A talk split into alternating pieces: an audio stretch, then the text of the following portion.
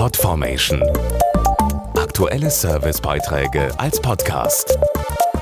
Regelmäßige Infos und Tipps aus den Bereichen Computer und Technik.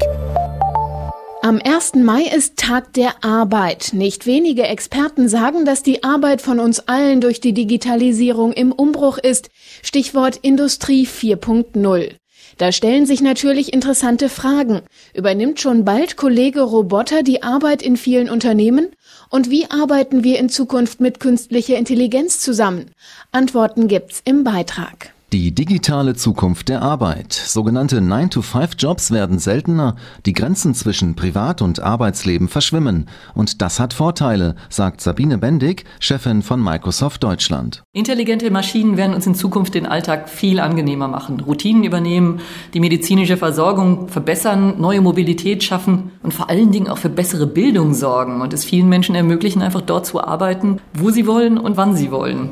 Damit ist es sowas wie ein digitaler Schichtwechsel, nicht von der Arbeit selbst, sondern von der Arbeit, wie wir sie kennen. Wie Computer und künstliche Intelligenz den Menschen unterstützen, darum dreht sich auch die Konferenz Republika vom 2. bis 4. Mai. Wir diskutieren als Partner der Republika mit Netzaktivisten, mit Bloggern, mit Künstlern und Unternehmensvertretern. Es geht darum, gemeinsam auf eine vernetzte Welt vorbereitet zu sein mit smarten Technologien.